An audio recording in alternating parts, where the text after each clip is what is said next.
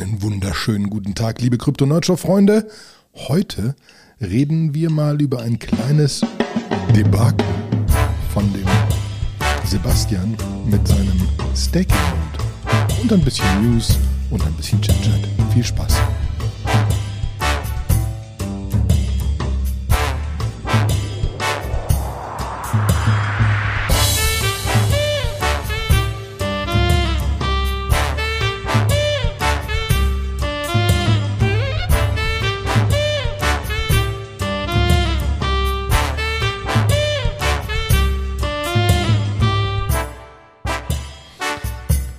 Einen wunderschönen guten Tag, liebe Krypto Nerd Show Freunde. Es ist wieder soweit. Die nächste Folge ist da. Einen wunderschönen guten Tag, Sebastian. Hi, Olli. Ach, es ist wieder schön. Ich sitze hier ganz entspannt im Büro, einsam und allein. Ähm, Es war Karneval, ne? In ja, Köln. so ein bisschen.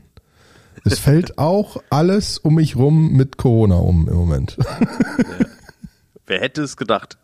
Wer hätte es gedacht? Also, Ich habe habe irgendwie so die Nachrichten gesehen, da war irgendwie so ein, so ein Wagen, wo die so einem gelben Coronavirus mit so einer Pauke die ganze Zeit in den Marsch geblasen haben. Und da dachte ich mir nur so, ja, also wenn das nicht mal zurückkommt. genau.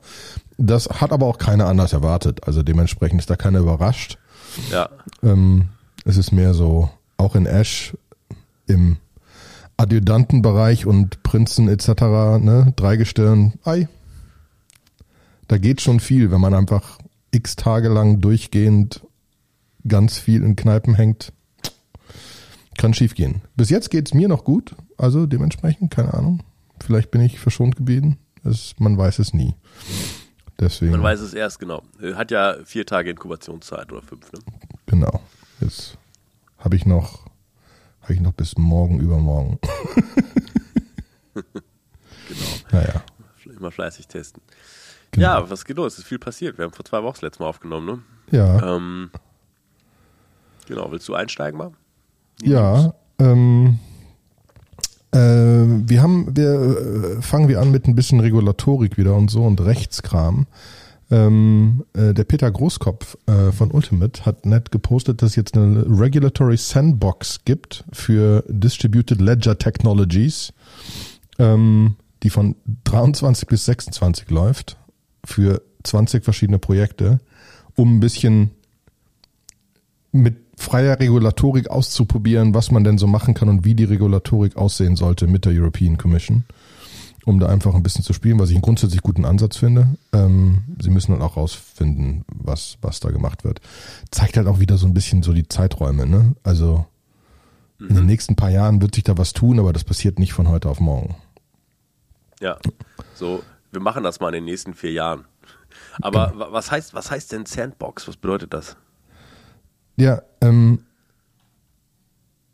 sie haben grundsätzlich festgestellt, dass, dass sie da irgendwas tun müssen. Äh, und es gibt ja schon hier FISMA Paper etc., wie DeFi reguliert werden soll und so weiter. Ähm, und sie müssen da einfach ähm, ein bisschen genauer spielen.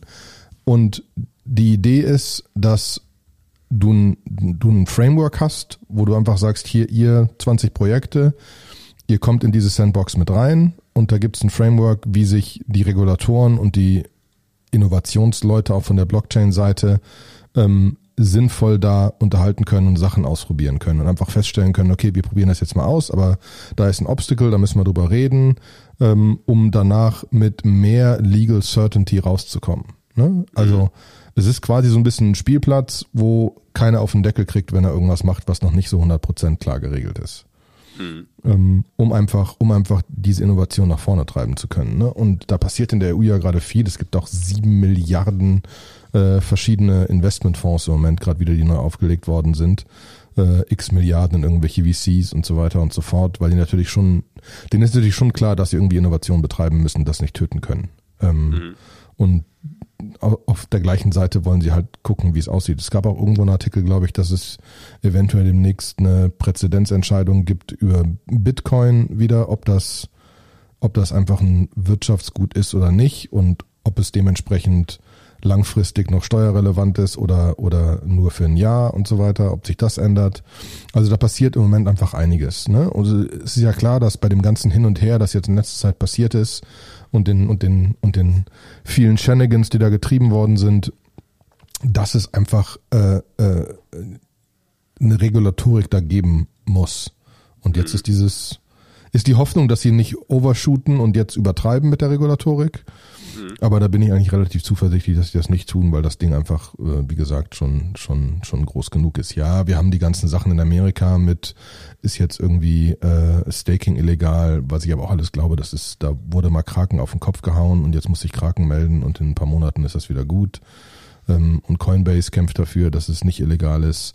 Und es passt ja auch zu der allgemeinen Diskussion nicht, wenn jetzt Leute sagen, okay, Bitcoin ist doof, weil irgendwie Mining ist doof und Umweltschutz und so weiter und so fort und dann machen wir Staking noch illegal. Das macht, das macht logisch keinen Sinn. Dementsprechend mhm. glaube ich jetzt nicht, dass die das komplett töten, sondern einfach mal eine Access Route haben, um ein bisschen tiefer in irgendwelche großen Exchanges reinzugucken und Kraken will an die Börse und dann müssen die da jetzt einfach mal ein bisschen durch. Aber da habe ich auch jetzt keine großen Sorgen. Das wird alles ein bisschen heißer gekocht, als es eigentlich ist.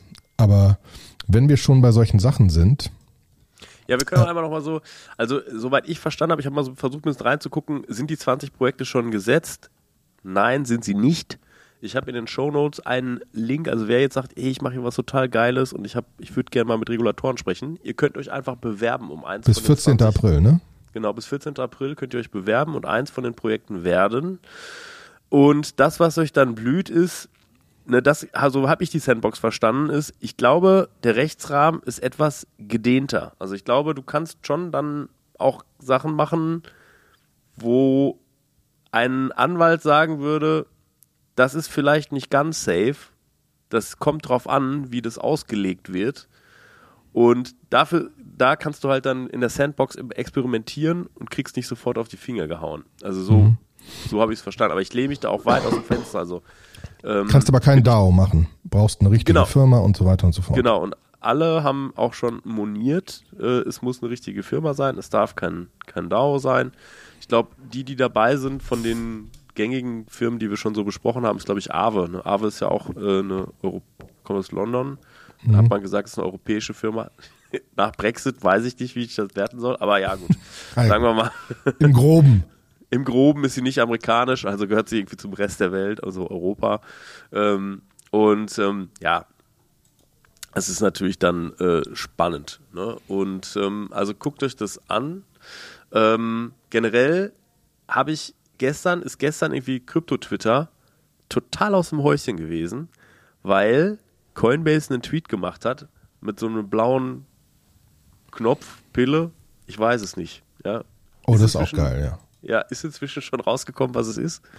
Nee, es gibt eine, es gibt eine Vermutung, und das fände ich ja. faszinierend, dass sie ein Roll-Up launchen mit Optimism, das aber, aber in so einer Form, dass du von Coinbase direkt in Optimism reinkommst, aber in einen Bereich von Optimism, wo 100% klar ist, dass es ein Coinbase-Account ist und der ein KYC gemacht hat. Das heißt, du kommst in ein Optimism DeFi-Projekt rein mit KYC. Genau. Und das ist ein Kooperationsprojekt zwischen äh, äh, Coinbase, Optimism und Chainlink. Ne? Ja. Und äh, ist quasi ein KYC Decentralized Finance Portal. Ne? Und da schließt sich jetzt der Kreis. Das sagte der Peter auch in einem seiner Tweets, sagte der, ich glaube, Identity auf dezentralen Projekten zu haben. Das ist gerade das Wichtigste, wozu diese Sandbox da sein soll.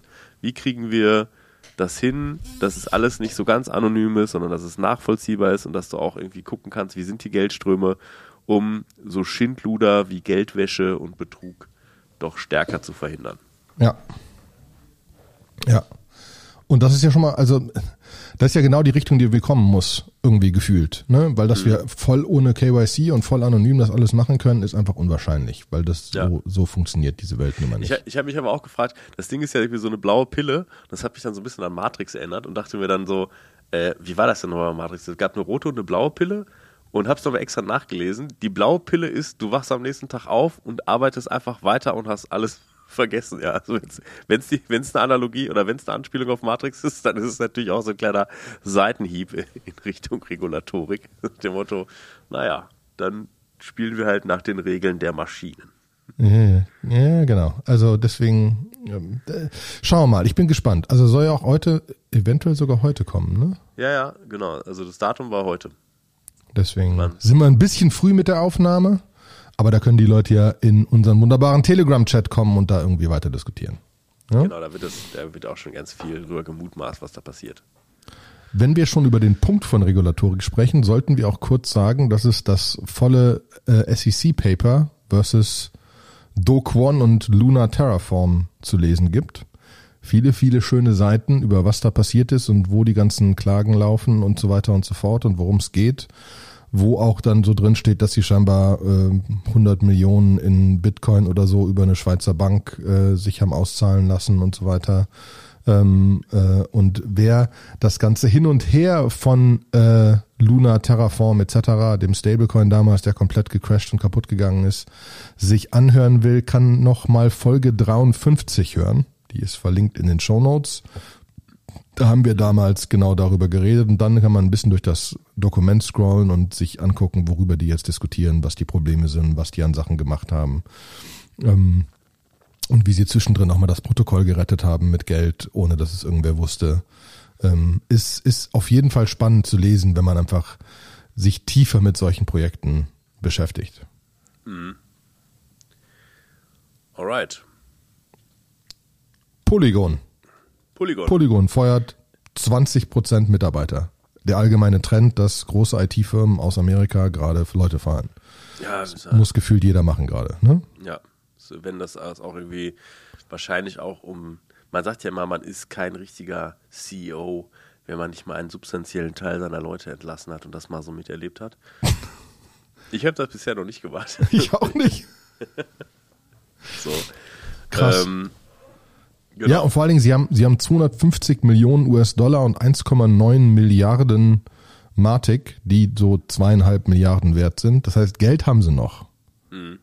Ja, ähm, aber gut, das sind jetzt irgendwie 100 Leute, die gefeuert worden sind. Ähm, da ist wahrscheinlich auch viel Support und so, weil einfach weniger los ist. Ne? Es ist einfach schwerer, viele Projekte zu starten. Du musst die richtigen Projekte finden. Die Projekte, die kommen werden, sind gefühlt sehr gut, aber es sind einfach nicht 7000 Projekte. Es ist so ein bisschen ähm, ein ähnliches Punkt äh, hier. Moon, Moonbirds, das NFT-Projekt rund um Kevin Rose, äh, wollte eigentlich eine Konferenz machen und haben sie jetzt komplett abgesagt. Einfach weil das Risiko zu groß ist, dass die Konferenz einfach zu leer wird und einfach nicht genügend Leute kommen und sie nicht eine krass genug Konferenz machen können.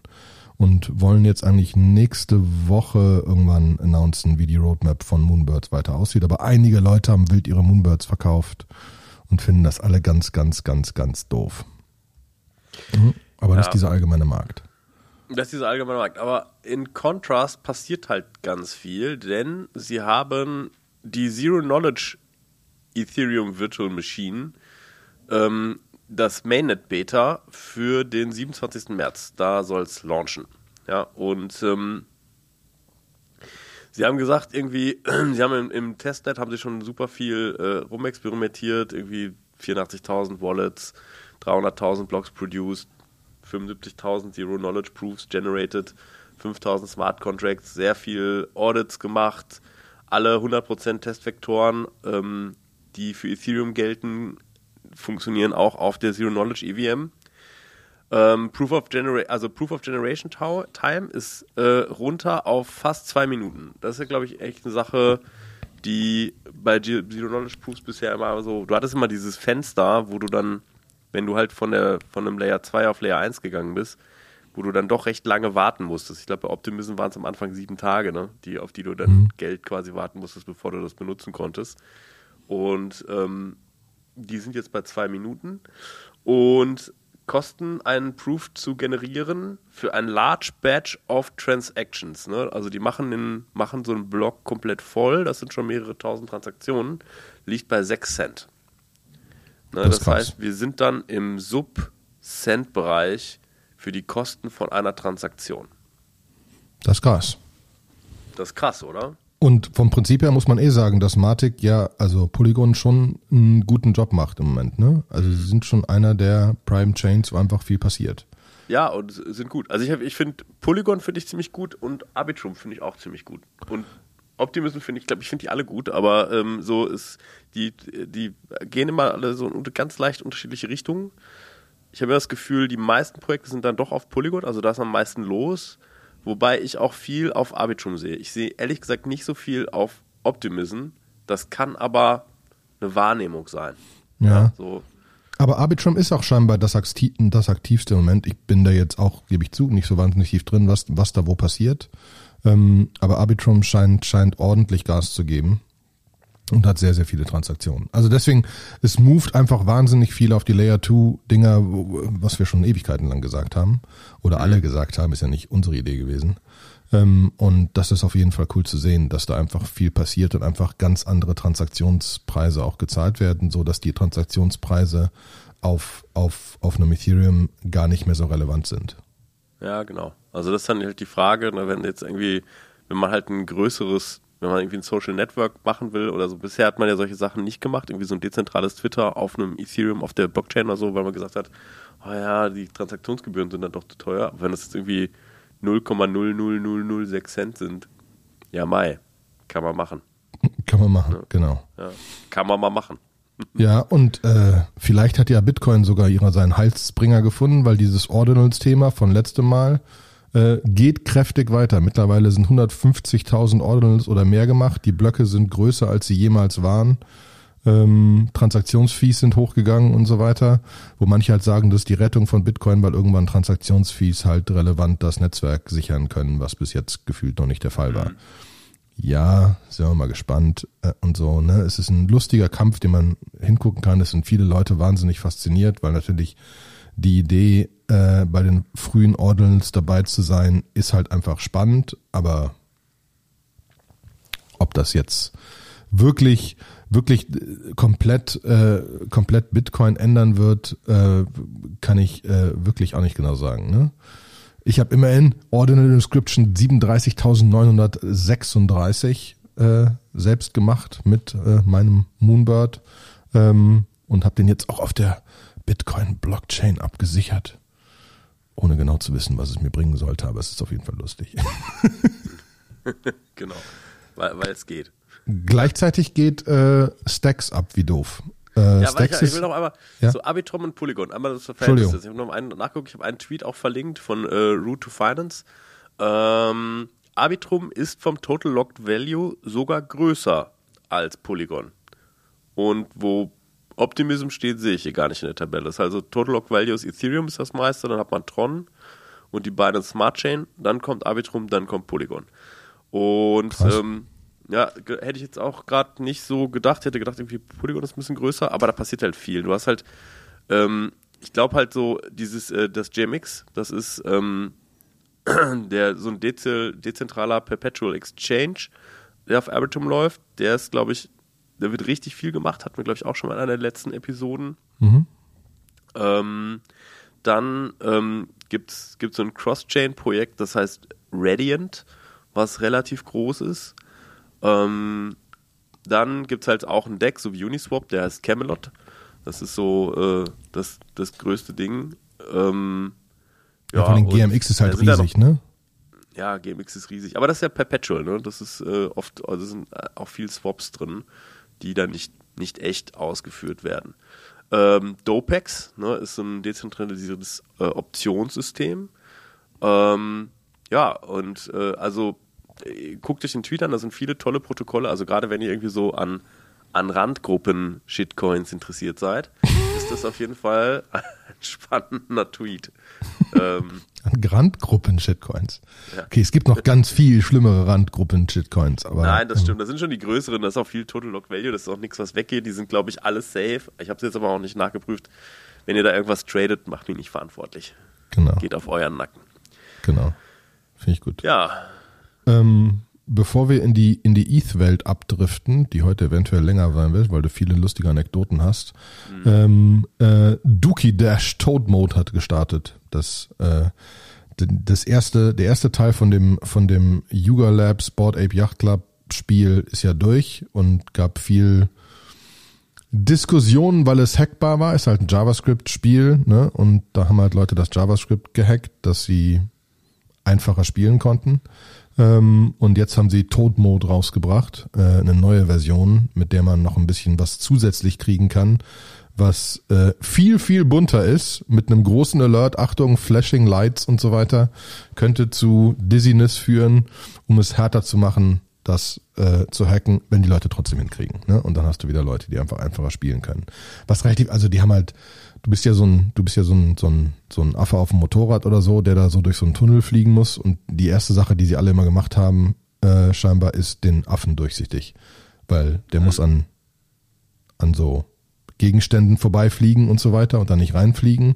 Und wenn er durchsichtig ist, siehst du die Gegenstände halt besser. Ne? Und dann wurden mhm. die Gegenstände alle knallrot gemacht, wo er nicht gegenfliegen kann, damit du die Gegenstände besser siehst und so weiter und so fort. Also deswegen, ähm, solche Kleinigkeiten waren das. Äh, und bestimmt auch noch andere Sachen. Ähm, das wird auf jeden Fall spannend zu sehen, wie das weitergeht, weil äh, da weiß noch keiner genau, was da rauskommt. Aber da müssten demnächst dann die NFTs droppen für die Leute, die das Spiel gespielt haben. Dauert nicht mehr lange. Bin ich gespannt. Aber hm. wir kommen zu ETH. Ethereum, ja. Ich starte mal mit so einem Artikel, so einem Longform-Artikel, der echt sehr detailliert eine These aufstellt und sagt, er sagt, ETH, ETH ist nicht Ultrasound Money. Ist damit auch sehr kontrovers unterwegs weil, ähm, also viele sagen ja irgendwie, Bitcoin ist Sound Money, weil es gekappt ist und Ether ist Ultrasound Money, weil es sogar deflationär ist. Und ähm, er sagte, er geht, sagt, beleuchtet es von verschiedenen äh, Richtungen, weil er sagt so, naja, also ja, es kann deflationär sein, muss aber nicht.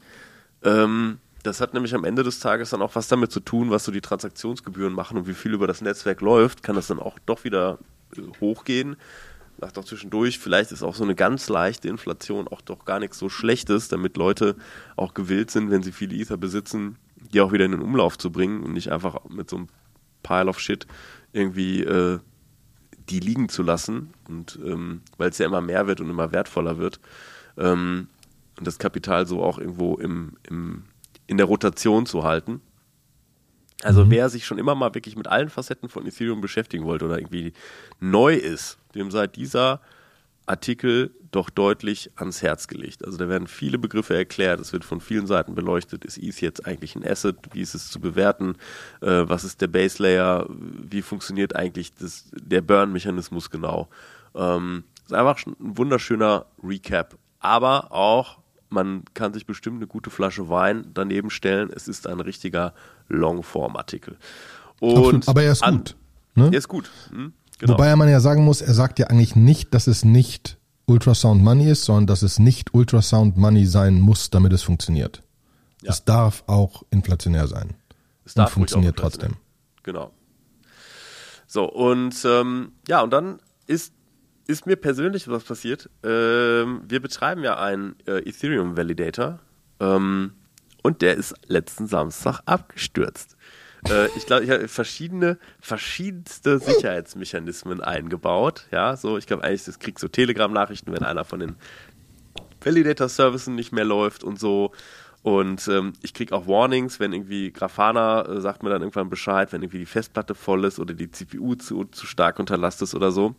Aber eine Sache, die ich nicht berücksichtigt hatte, vielleicht wer ja auch einen Validator Node betreibt, ähm, man hat ja so, so drei Toolings, die laufen müssen. Man braucht einmal die Execution Engine, das ist Geth, ja, der Go Execution, äh, Go Ethereum äh, Dienst, den man laufen lassen muss zum tatsächlichen State Executen.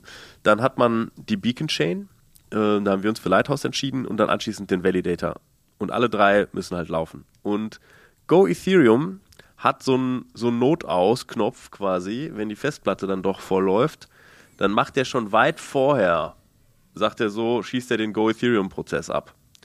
Ähm, viel weit vorher als mein, ich hatte so gesagt, wenn die Festplatte zu 20% voll ist, dann soll er mir Bescheid sagen. Nur leider hat sich äh, Go Ethereum schon vorher dazu entschieden, einfach sich abzuschalten. Und dann läuft erstmal nichts mehr. Und ähm, Aber du hast eine dann- Nachricht bekommen, dass es sich abgeschaltet hat. ja, ja, ich habe ich hab sofort eine Nachricht bekommen, dass es sich abgeschaltet hat und dass es jetzt nicht mehr läuft. War natürlich samstags abends, ne? So die Zeit, die du auch irgendwie absolut nicht dafür haben willst, dass du irgendwie, dass du sagst, so, äh, ich muss mal eben schnell meinen Rechner aufklappen und mal wo was reingucken. Und muss aber sagen, es ist wirklich eine fantastische Community. Also ähm, sowohl im Lighthouse-Channel, das ist der Validator-Dienst, den wir laufen lassen. Es gibt noch Prism und BQ, es gibt noch ganz viele, es gibt so vier, fünf Stück. Ähm, als auch im ETH-Staker-Channel, wo es einfach Leute, wo es generell um das Thema Ethereum und Staking geht, haben mir alle ganz fantastisch geholfen. Und haben ge- Discord-Channel, Dis- Slack-Channel. Dis Discord-Channel, genau, sag ich mal dazu. Ähm, haben sofort gesagt, so ja, das äh, ist mir auch schon mal passiert und äh, ich habe gesagt, was muss ich denn jetzt machen? Muss ich bei meinem Hoster anrufen und sagen, mach mal bitte die Festplatte doppelt so groß? Ähm, oder äh, was, was ist der Plan? Und er sagte so, nein, du kannst, äh, du musst das komplett offline nehmen und musst dann die Datenbank vom Geth compacten. Das ist halt ein Befehl, den du ausführen kannst. Und dann wird sie sehr klein. Wo ich mich frage, warum macht man das nicht direkt? Grundsätzlich. genau, warum macht man das nicht, während man die Daten speichert? Wieso muss man das äh, machen, während man das nicht macht? Das ist halt super spannend, weil das ist so, du musst dann gucken, dass das Ding gesynkt ist, das darf dann nicht älter werden als 35 Minuten, dann musst du diesen Prozess ausführen. Ähm, in den Tutorials, die man so zu finden war, stand so, das dauert sechs Stunden. Nein, es dauert 15 Stunden. Ja, es, und es ist auch irgendwie so zwischendurch, guckst du dann einfach nur auf so Aber eine warum Nachricht. darf das denn nur 35 Minuten alt sein, wenn es dann 15 Stunden braucht? Ich habe keine Ahnung. Es sind auch so Sachen, die ich nicht validiert habe, weil ich weiß nicht, was passiert wäre, wenn es irgendwie älter gewesen wäre oder ob der dann irgendwie keiner irgendwas anderes gemacht hätte. Und es war dann wirklich so wie so ein Text-Adventure. Ja. Man hat sich so durch so drei Phasen, der musste erstmal so einen Snapshot erstellen, dann hat er irgendwie die Datenbase compacted und dann hat er noch am Ende irgendwas gemacht, was wirklich am längsten gedauert hat, ohne ein einziges Lebenszeichen, ja, dass es irgendwie vorwärts geht oder dass irgendwas passiert. Alle anderen beiden Sachen, alle anderen beiden Schritte davor hatten so ein, so ein, da konnte man auch so eine ETA sehen, so irgendwie so hier, ich bin jetzt so bei so und so viel und ich glaube, dass ich irgendwie in so und so vielen Stunden fertig sein werde. Und dann hat er gesagt, ich Beim dritten Schritt gibt's einfach Sachen. gar nichts. Es ist einfach so, ich mache jetzt so das, das Letzte und, ähm, und musste halt mal gucken. Aber wie gesagt, man wusste halt schon aus den Tutorials und von den Leuten im Discord, dass es halt länger dauert.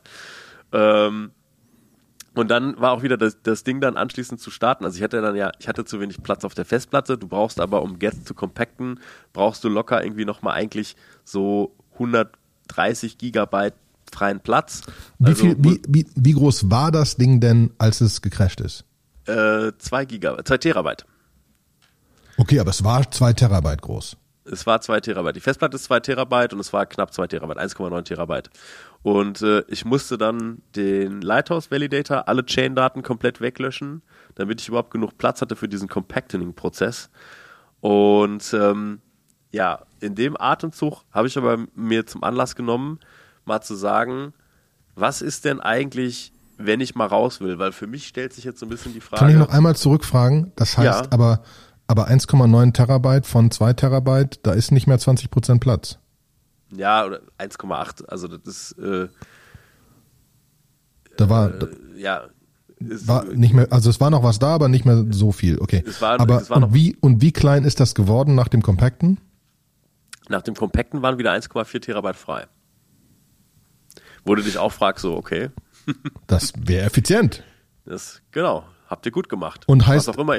Jetzt wächst es wieder wie doof und irgendwann muss es wieder offline nehmen und 15 Stunden lang compacten. Ja, genau. Also das ist auch so das, was mir alle gesagt haben. Die meinten halt so, ja, nee, ich mache das ganz oft. Also ich mache das eigentlich einmal im Jahr, äh, setze ich mich irgendwie hin und nehme den halt offline. Und in der Zeit machst du halt keine Attestations. Und für den Fall, dass ein Proposal reinkommt, wirst du sogar ganz bisschen geslasht werden. Aber in der Regel, das passiert sehr selten. Also ich glaube, ich mache irgendwie alle drei Monate Proposal, also dass du da zufällig drankommst, die Wahrscheinlichkeit ist gering. Ne, du kannst einfach rechnen, ein Tag ist dein Validator offline und dann fehlen dir, was weiß ich, ja, umgerechnet 36 Euro oder so, die du nicht an Attesta- Attestations-Einnahmen hast.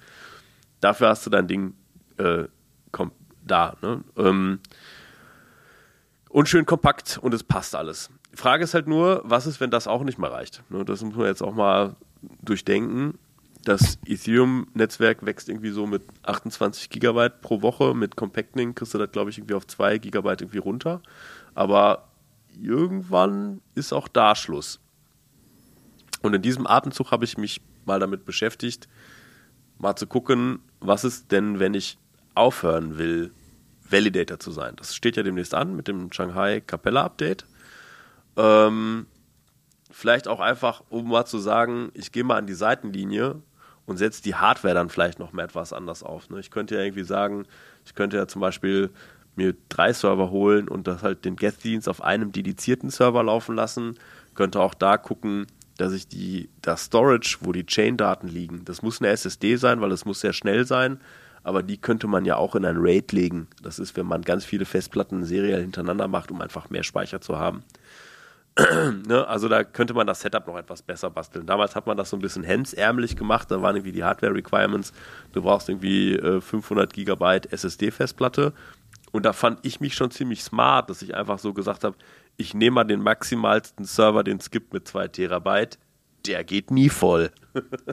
mhm. Und siehe da, geht doch voll. Aber ist das so. dann, aber am Ende brauchst du viel CPU und so oder könntest du einfach einen, einen Billo-Server nehmen, aber einfach viel Plattenplatz? Genau, Billo-Server, SSD-Plattenplatz ist das Wichtige. Also du brauchst viel I.O., aber CPU ist irrelevant, kann ein Raspberry Pi sein. Aber du hast richtige Hardware da, du hast nicht irgendeinen Cloud-Server. Nein, ist richtige Hardware. Das ist, wenn ich das jetzt bei Digital Ocean machen würde oder so, ähm, das wäre das zehnfache an Kosten. Ja, okay, ich habe richtig Bare, Bare Metal. Richtig ja. Metal. Richtig Bare Metal. Ja, krass. und in diesem Atemzug jetzt nochmal, habe ich mich mal gesagt, Nächster okay, Versuch. Was, was, ist, was ist, wenn ich raus will? Hatten wir ja schon ein paar Mal besprochen. Ich habe auch schon mal die These aufgestellt, dass ich glaube, dass ein paar Leute rausgehen werden. Und ich muss sagen, ein Validator, den man selber hostet, zu exiten, ist maximal kompliziert. also, das ist nothing for the fainted heart. Ja? Also es gibt ein, ein sehr gutes äh, FAQ bei ethereum.org in, in, in, deren Launchpad, wo sie eine Menge Fragen äh, beantwortet haben, wo sie sagen, how do I fully withdraw my damit geht's los und dann haben sie Links gemacht, Seiten gemacht für Prism, für Lighthouse, für Teku, äh, für DeppNote, also für alle möglichen äh, Clients, die es gibt. Und ähm, sie differenzieren dann auch. Also was ist, wenn ich jetzt ein Full Withdrawal machen will? Das heißt, ich will mit meinen 32 Ether, die ich irgendwann mal eingezahlt habe, raus, plus noch mit den Rewards, die ich bekommen habe. So, und da geht es dann schon los. Es gibt halt, wenn man, wenn man Validator wird, gibt es kriegt man so Credentials, so Withdrawal Credentials. Und da gibt es zwei Typen. Es gibt 0x00 Credentials und 0x01 Credentials. Und ich fand es dann erstmal total interessant, mal der Sache auf den Grund zu gehen, warum es überhaupt zwei Arten von diesen Withdrawal Credentials in the first place gibt. Also wir waren ja damals bei Sekunde 1 an dabei und mir war schon irgendwie klar, dass ich äh, 0x00 Credentials wahrscheinlich haben werde. Und es ist auch so. Und, ähm, das sind einfach frühere Credentials von den Leuten, die früher angefangen haben. Ja, ich kann, ich kann gleich, ich gehe gleich ein bisschen drauf ein. Und ähm, ich muss die erstmal in 0x01 Credentials umwandeln, bevor ich den Withdrawal-Prozess durchführen kann. Und das hat einfach so ein bisschen die Bewandtnis, dass als sie das Tutorial damals gemacht haben, wie man Validator wird, da gab es nichts anderes, da gab es nur das. Äh, das andere ist dann später dazugekommen ist aber auch so ein bisschen eigentlich für die Pros. Ne? Also sie sagen so, as the time of writing sind ungefähr 40% der Validator sind, ähm, sind 0x01 Type, also die könnten halt direkt rausgehen. Und dann habe ich mal so nachgeguckt und versucht nachzuforschen, wer ist das denn? Sind das einfach alle die, die, weiß ich, vor, erst vor sechs Monaten angefangen haben, Validator zu sein? Aber nein, wenn du jetzt das aktuelle How to Get a Validator Tutorial durchspielst, dann wirst du auch 0x00 sondern diese 40 Prozent sind professionelle Pools, also sind so richtig die Pro-Validatoren, die wussten, was sie taten. Ja, also die nicht das Tutorial befolgt haben, sondern die gesagt haben, so, nee. Ähm, aber der Code sagt was anderes. Nee, genau, aber der Code sagt was anderes, die halt irgendwie das direkt so konfiguriert haben. So, das heißt irgendwie, der erste Schritt, den man machen muss, ist äh, die Konvertierung wahrscheinlich seines Validator ähm, seines Validators von 0x nach 01. Dafür gibt es ein Tool, ja, was jemand gemacht hat, um das möglichst einfach zu machen. Das heißt EthDo für Ethereum Du wahrscheinlich. Ähm, oder Ethereum Docker, das kann ich nicht genau sagen. Was ich dabei so ein bisschen cringe fand, war, das ist von, äh, von einem GitHub-Account, der heißt irgendwie äh, Veal Technology. Also es ist nicht irgendwie von der, von der Ethereum Foundation oder sonst irgendwem. Könnte ähm, auch irgendwas anderes machen, der Client. Genau, es könnte auch irgendwas anderes machen mit deinen 32 Ethern und den Rewards. Keiner weiß, ja. Äh, wobei es hat eigentlich dann, also es ist so die, die Lösung, es ist ja Open Source, man kann reingucken. Ja, und ähm, das, was es dann halt anschließend tut, ist, ähm, es ändert deine Signatur, also es ändert so eine BLS-Signatur. Diesen, diesen Prozess kannst du nur einmal machen, dann ist die Signatur geändert. Wenn es dabei auch irgendwie Shit passiert, dann werden wahrscheinlich deine 32 Ether für immer da irgendwo festkleben. Ja. Und für den Fall, dass dein Validator ausgeht, ähm, wird dann anschließend irgendwie äh, vermutlich, wirst du halt so lange geslasht, bis nichts mehr da ist. Ich weiß auch gar nicht, was mit geslashten Ethern passiert. Ich glaube, die werden geburnt. Ähm, und ja, du musst halt so eine Transaktion machen und da musst du dann anschließend deine Withdrawal-Adresse hinterlegen. Also du musst einmal eine, eine, Transaktion herstellen, wo du sagst, das ist meine Adresse, wo ich es hin withdrawen möchtest und musst die natürlich mit deinen Validator-Keys signieren und musst du die, die dem Netzwerk einmal mitteilen. So, da muss man schon wissen, was man tut. Da muss man schon wissen, was man tut. Und dann ist man so ein 0x1 Validator. Und dann Aber das heißt, der Hauptunterschied ist, dass ein 0x1 Validator hat auch eine Withdrawal-Adresse, denn dein 00 hat gar keine Withdrawal. Mein 00 hat gar keine, genau. So, äh, wann kann ich das machen? Also ich habe gesagt, so irgendwie, äh, okay, kann ich jetzt, also kann ich jetzt schon meinen Validator updaten, voll 0x00 auf 0x01? Natürlich nicht. Das geht erst dann, wenn das äh, Chapella-Update, also Shanghai und Capella-Update auch tatsächlich da ist. Ne? Außer das heißt, du weißt wirklich, was du tust, weil es gibt ja schon 40 Prozent, die 01 sind. Ja, das geht aber nur, wenn du jetzt einen neuen ähm, Validator machst. Also wenn du jetzt einen neuen anlegst und nicht das Tutorial von der Ethereum Homepage durchspielst, ah, okay. sondern etwas anderes machst, kannst du beim Starten sagen, hier ist meine Ethereum Withdrawal Adresse und dann bist du von defaultmäßigen 01er. Aber du kannst nicht jetzt schon migrieren. Aber das heißt, okay, das heißt, eventuell hat ein Coinbase gesagt, okay, um vorbereitet zu sein, weil Leute withdrawn wollen, ändern wir jetzt unsere alten Validators auf neue Validators, schieben einmal das Zeugs in der, okay, geht ja gar nicht. Nee, es sind wirklich nur neue. Es sind wirklich nur neue. Neue von neue. Leuten, die wissen, was sie tun. Okay. Neue von Leuten, die wissen, was sie tun. Genau so ist es. Und ähm, dann musst du halt gucken, was für ein Client du hast und musst dann da halt, also äh, entweder musst du eine Transaktion generieren, manche haben ein bisschen so ein, haben ein, ein CLI-Tool, also wo da wirklich sagen musst, eigentlich, du musst Lighthouse starten mit Account, Validator, Exit und so weiter und so fort. So, kann man das testen? Kann man sich das mal angucken? Weil, wie gesagt, also ich bin eigentlich vom Fach, ich kann das alles, ich traue mir das auch alles zu. Ich habe mir das durchgelesen und habe mir nur gedacht, naja, das willst du jetzt nicht mit 32 Ether plus Rewards Dry Run machen, ohne das vorher einmal gemacht zu haben. Das heißt, ich werde mir in den nächsten Tagen nochmal so einen Server zulegen und werde den entweder auf Girly äh, laufen lassen oder auf, ähm, ich glaube, Qiyang heißt das äh, andere Testnet, äh, das neue. Ähm, und werde da einmal den Prozess komplett durchspielen, einen Validator mit der dann 0x00 ist, aufzusetzen und 32 Ether einzuzahlen und ihn danach quasi zu migraten und ihn danach zu exiten. Also einmal, damit man es einfach mal so Dry-Run-mäßig gemacht hat. Vielleicht zeichne ich das sogar auf und stelle es der Community zur Verfügung. Ne? Das wäre geil. Ja. Mach mal so eine Night-Session. Mach mal so eine Night-Session. ne?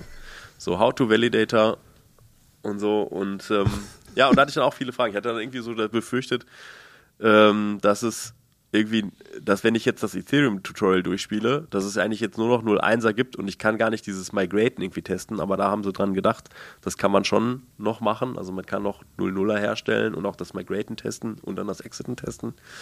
Achtung, Ihr könnt natürlich ein, ein irgendjemand hat immer im Channel gefragt und hat gesagt, ja, kann ich nicht einfach manche, es gibt ja so Testnets, die sind Forks vom Mainnet, kann ich nicht das Mainnet forken und kann da komplett auch sogar mit meinen Passphrase und allem drum und dran das simulieren. Weil die ganzen Tutorials, die sind alle manchmal so ein bisschen ambitious im Wording. Ja, so, ähm, das heißt, äh, mehrdeutig im Wording. Das heißt irgendwie, ähm, wenn, manche sagen dann irgendwie, wenn sie die, wenn du, du hast so eine 24 Wörter gekriegt, als du den Validator generiert hast, für deinen Schlüssel. Und dann ist, bei den einen heißt es Mnemonic oder irgendwie so. Und äh, bei den anderen heißt es irgendwie Passphrase. So, aber sie meinen das Gleiche. Und manchmal ist es aber auch dann, es gibt dann auch noch andere Sachen. Und ich glaube halt, wie gesagt, wenn ich echt ausprobieren müsste auf dem Mainnet und ich wüsste jetzt nicht genau, nehme ich jetzt irgendwie eine Passphrase, nehme ich jetzt das, nehme ich die 24 Wörter, was muss ich jetzt genau hier machen, was für eine Nummer kommt jetzt da rein. Ich glaube, ich würde mich wahrscheinlich beim ersten Mal vertun. Deswegen, ich werde es mhm. auf jeden Fall Dry Run machen, aber macht das bitte nie mit euren echten Keys. Warum? Das Girly Testnetz, also wenn ihr jetzt wirklich einen Fork irgendwie macht von, vom Mainnet und da irgendwas hinschickt, dann könnten Miner auch eure Sachen lesen und euch alles Mögliche klauen oder zum Beispiel so, eine, ähm, eine so ein Upgrade machen und einfach die Withdrawal-Adresse auf eine Adresse ihrer Wahl setzen. Und weil man das nur einmal machen kann, ja, ähm, wäre das sehr fatal. Das heißt, testet es bitte mit einem neuen Validator, wenn ihr es testet. Mhm. Clevere Idee. ja. Ja, aber, das, aber das wird doch spannend. Bin ich froh, dass ich das nicht selbst gemacht habe. ja, ich denke mir auch. Also ich habe, wir haben noch welche, wir haben noch einen weiteren äh, Validator bei Kraken. Da dachte ich mir auch nur so, ja, das ist einfacher. Und was, weißt du was? Was ist, ist okay, denn mit dem bei Kraken, das ihr gemacht habt? Produziert das jetzt noch? Weil du kommst ja nicht raus und Kraken darf eigentlich kein Staking mehr anbieten. In Amerika, ne? In, in Deutschland, in Europa dürfen sie es doch schon noch. Guter Punkt. Weil das war so ein bisschen meine, meine Frage, die ich gerade, die ich mich gerade bei dem, mit dem Krakending gefragt habe. Wobei ich annehme, sie dürfen es halt nicht mehr neu verkaufen. Ich kann mir nicht vorstellen, dass die SEC sagt, ihr müsst jetzt den Leuten das nicht mehr auszahlen weiter und das selbst behalten, weil ihr kommt ja, das macht ja keinen Sinn. Ja, ja, genau. Also ich, sie kommen ja nicht raus, also es läuft ja weiter, sie können ja nicht stoppen, ne? Deswegen spannend. Aber du, du wolltest es selber machen und richtig ausprobieren, ne? Ich wollte, ich finde das ja immer gut, aus purem Interesse, so sollte der Podcast ja hier mal eigentlich immer heißen. ähm, so einfach das auch zu machen. Und ich hatte, muss auch sagen, ich hatte auch eingepreist, dass es irgendwie komplett schief geht und irgendwie alles weg ist. Also das muss ich auch dazu sagen. Auch wenn das jetzt total viel klingt oder sehr überheblich klingt, aber ähm, ja, aber anders geht's bei so einem, also anders, ne, das Learning wäre hoch genug gewesen. Ja, genau. Krasse Scheiße. Das ist sehr geil. Ja, ähm, herzlichen Glückwunsch zum Learning. Tut mir leid für deinen Samstagabend. Ähm, so, und Sonntag auch noch. Und Sonntag besonders tut es mir leid für das alle fünf Minuten dieses Scheißding gucken, das nichts mehr tut, ob es jetzt kaputt ist und ja. man es ausmacht oder ob es noch was tut. Ja, genau so. Genau so. Ach krass. Sehr cool. Tja, was haben wir sonst noch? Ich habe noch sonst noch ein paar Sachen. Hier die letzten drei Minuten kriegen wir noch schnell voll. Ähm, ich habe einen schönen Tweet verlinkt äh, von Bytes 032, der einfach der gefragt hat: Ethereum Devs, what is your go-to Tech Stack? Was sind eure wie macht ihr Solidity? Wie testet ihr? Wie, welche Frameworks? Welche Smart Contracts, Service Providers? Und da ist viel rumgekommen. Also ist viel erzählt worden. Und es ist einfach mal so ganz cool zu sehen, wie andere arbeiten. Das heißt, wenn ihr mhm. entwickelt, ist das einfach nochmal so eine, so eine ganz gute Möglichkeit, so einen Sanity-Check zu machen, ob ihr da auch up-to-date seid und mit den freshesten Tools arbeitet, die es so gibt. Dann gibt es ein paar neue EIPs. Es gibt den EIP 6498, Document Signing for Smart Contracts. Das ist eigentlich, ich glaube, sie wollen Notare ersetzen. Ja, also die Idee ist halt, wie kann ich irgendwie ähm, Dokumente, wie als PDFs oder so wahrscheinlich, ähm, signen oder irgendwie irgendwas draus extrahieren und das dann auf die Blockchain packen und das einfach dann äh, so ablegen, standardisiert, dass man auch noch ein bisschen mehr Daten anschließend rauslegen kann. Zum Beispiel, wer sind die Partys, was sind die Accepted Terms und so weiter und so fort. Gibt halt einfach ein es macht ja schon Sinn, dass Wallets das dann irgendwann mal lesen können. Mhm. Und deswegen ist es als EIP standardisiert. Gibt aber jetzt auch bisher noch niemanden, der es, glaube ich, implementiert hat, sondern es ist nur ein Draft. Ja, aber das muss ja kommen. Besonders in anderen, in, in anderen, in anderen Ländern, wo das nicht so kompliziert ist wie in Deutschland. Ne? Also so mhm. Startup-Investments in Amerika laufen über DocuSign, Startup-Investments in Deutschland laufen über einen Notar. Mhm. Äh, das ist nicht ganz so einfach. Ja. Und dann gibt es noch einen weiteren EIP, den 6506, ähm, P2P Escrowed Governance Incentives.